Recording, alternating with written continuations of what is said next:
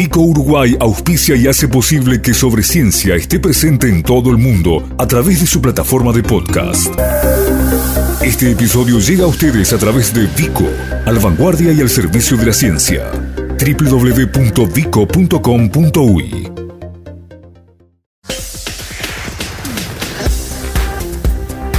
Sobre Ciencia. Aportes periodísticos para la construcción de cultura científica.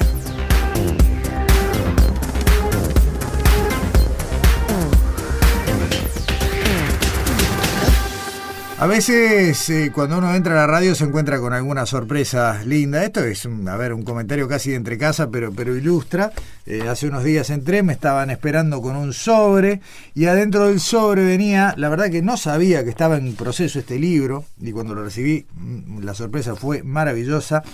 Un libro tapadura, con unas ilustraciones espectaculares, con un tratamiento gráfico en formato de fichas que realmente es valioso. ¿De qué estamos hablando? ¿De qué estoy hablando? De eh, la publicación Fauna de Uruguay en peligro. Un trabajo de Martín Otegui, de Augusto Yussi, que tuvo un asesoramiento de alguien que de esto sabe un montón, que es Ramiro Pereira, que de guardaparque pasó a ser prácticamente un experto en todos los temas de fauna de Uruguay.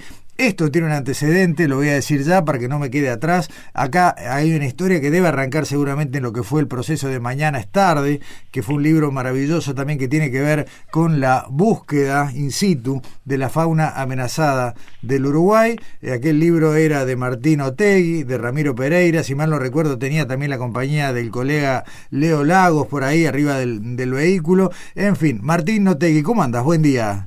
Muy buen día, ¿cómo va todo? Eh, tu resumen fue tan bueno que no, sé si, puedo aportar algo más. Hablemos de los colores. Sí, la verdad que, si no hablamos de cosas gráficas, no, no, no sé, porque hiciste un resumen perfecto de, los antecedentes y, del libro en sí. A ver, eh, realmente este libro nace en el otro, ¿no? Bueno, eh, en parte sí, eh, porque debo decir que, en realidad el, impulsor de esto fue Augusto Yussi, que Augusto ya hizo el, libro Pajaritos de, Uruguay, que es un libro que muy parecido también a este, que, es muy colorido, tiene ilustraciones muy buenas, tiene este, este sistema de fichas también, y como a él se le había ocurrido hacer también algo sobre fauna de Uruguay en peligro, sabiendo que existía el, libro nuestro, Mañana tarde, la que vos mencionabas, ahí hubo un contacto para, para poder hacerlo, hacerlo juntos. En vez de estar cada uno cinchando para, por su lado, dijimos, bueno, ya que estamos eh, eh, en el rubro editorial haciendo cosas sobre fauna, hagamos algo juntos y de ahí, ahí surgió. Pero sí es claro que el trabajo de campo que hicimos nosotros en Mañanas Tarde fue una, una, buena base para hacer este libro, aunque bueno, como vos sabrás perfectamente, en la, la, lista de, especies en, peligro del Uruguay o con problemas, imposible agotarla tanto en el libro anterior como en este libro, que es un libro en realidad que no, no tiene tampoco eh, eh, una, una extensión de 500 páginas, que es, un libro de, de 50 páginas, ¿no? Entonces, eh, es muy difícil poder encarar toda la, tarea de, mm, hablar de las especies con problemas eh, en Uruguay. No hay más remedio que hacer una, una selección por ahora. Déjame darle la derecha, corregime en esto si me equivoco, Martín, también al editorial que se jugó con una edición eh, preciosa, de lujo del libro, ¿no? Sí, es muy, la verdad que la edición es muy, muy, muy linda, está precioso diseñado, eso lo diseñó el propio Augusto, y, y sí, tiene unas, ilustraciones muy buenas y este sistema de, láminas que lo hace eh, súper atractivo. Se la jugaron, sí, te voy a decir que, que este libro ha estado en, varias complicaciones. Eh, ¿Está en peligro de extinción? Eh, eso, que te iba a decir exactamente eso. Casi, nosotros casi se extingue el libro, sino que casi nos extinguimos nosotros en el proceso, porque tuvimos varios inconvenientes y para rematarlo, eh, surgió la pandemia el día, yo creo que había llegado el libro que vino de China el libro además, para, mejor, para más datos, y dos días después se decretó la, emergencia sanitaria y quedó eh, en depósito a la espera de qué pasaba, por eso recién sale ahora, eh, un libro que en realidad había salido hace como un año y medio. Eh, teníamos miedo que se nos extinguiera algún animal más en el, en, eh, el proceso, por suerte no sucedió. Claro. el libro, mm, déjame que lo, que lo grafique de alguna manera, está dividido en fichas, a su vez está dividido bueno, en especies, peces, anfibios, reptiles, aves y mamíferos, y como dijiste vos, no son todas las especies, pero tal vez son las más simbólicas, ¿no? Son las más representativas, te diría que el, el, único caso que hay una excepción es en aves, porque al haber hecho Augusto ya el libro de Pajaritos de Uruguay, la idea era no repetir tanto, ¿no? Pero, por ejemplo, eso explica que no esté, yo que sé, el cardenal amarillo, que es un, un ave que tiene, tiene em, una presión intensa de caza en Uruguay, que está bastante complicada en ese sentido. Ese no está, entonces, eh, por ese lado, no capaz que no, no están los más representativos. En el resto sí, la idea fue tener... Eh, ser representativo con los problemas que enfrentan los animales y también tener una muestra más o menos diversa. Eh, por eso mismo lo que vos decías, ¿no? que hay anfibios, reptiles, mamíferos de distinto tipo. Eh, se intentó sí que, que, hubiera como un pantallazo general y ya está enfocado eh, a niños en realidad, pero creo que, que, los datos no dejan de ser importantes para, para todos en realidad no, y no solo para, para niños. Digo, no sé, no sé vos si, si, no, te, recibirlo. Es una, es una mentira eso que está dedicado solo para niños, lo puedo confirmar eh, en, primera persona. Bien, perfecto. es atractivo para, para, todas las edades desde lejos.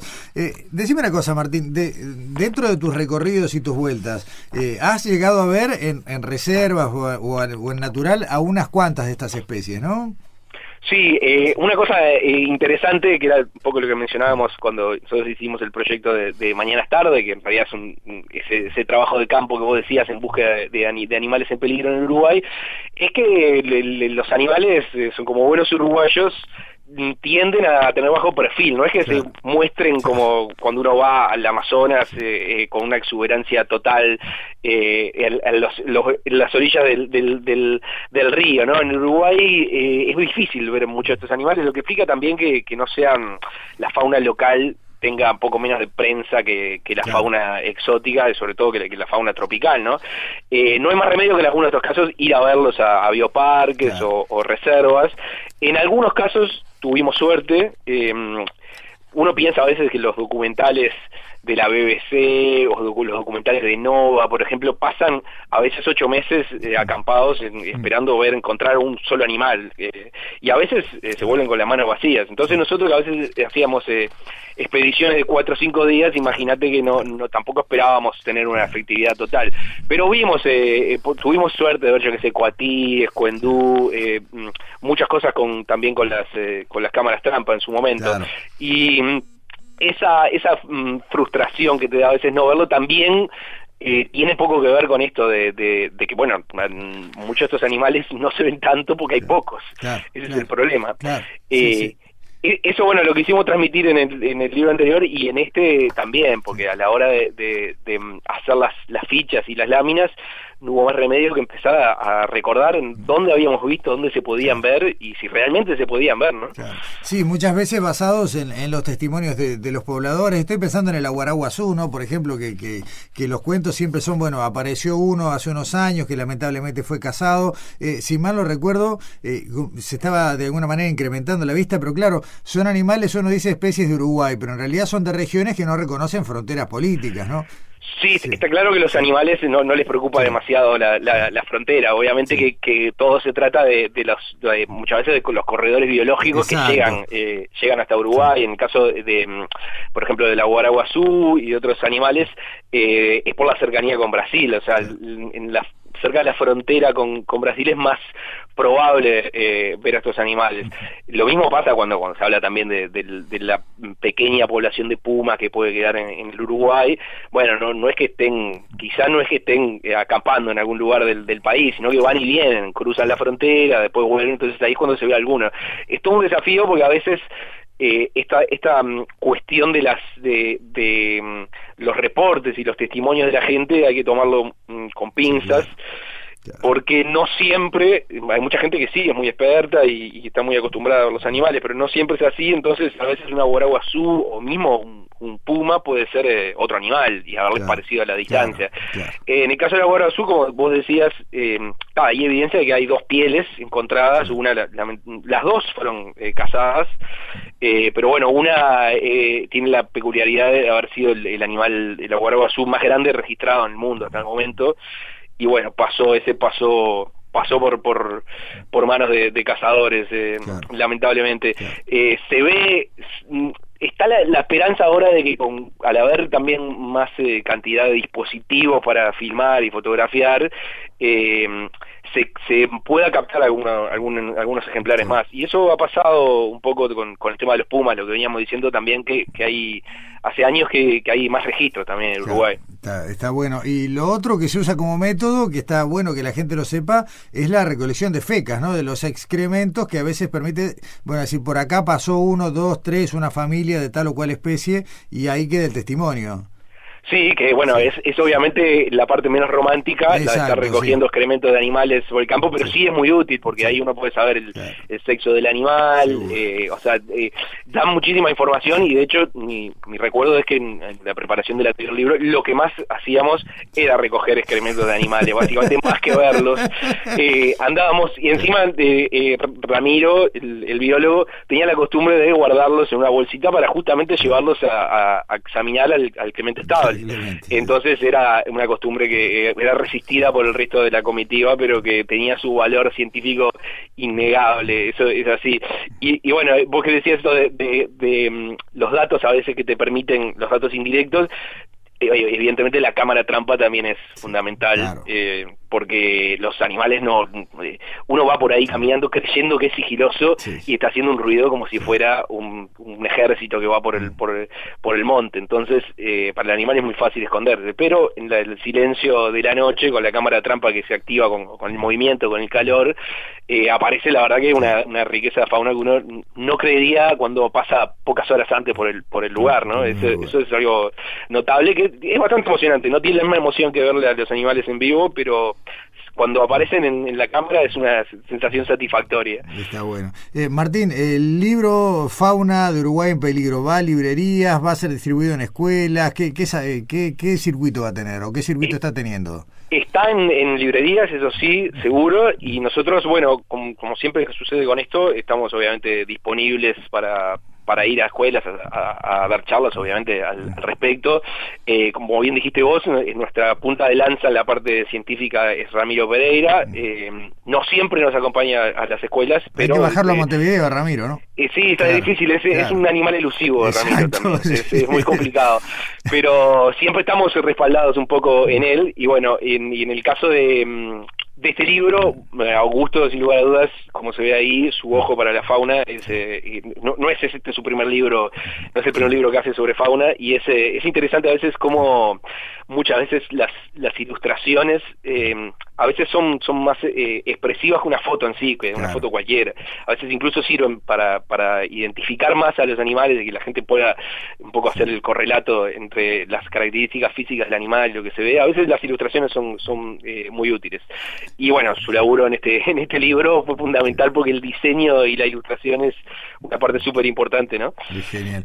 Martín, la dejamos por acá por hoy. Otro día vamos a hablar de áreas protegidas de la necesidad de generar hábitats para que estas especies, eh, para, para no decir que mañana es tarde, eh, o para empezar a, pensarlo de otra manera, eh, vamos a hablar de, de, lo que debería hacer un Ministerio de Ambiente en este sentido, ya que lo vamos a tener como aprovecharlo, pero por lo pronto me quedo con el libro, con lo que dice sobre todo con la capacidad de despertar curiosidad y, y ganas de ver a los bichos, ¿no? Ya es muy difícil, están en su hábitat, hay que respetarlos, pero ya saber que están y andar cerca ya de por sí es una emoción.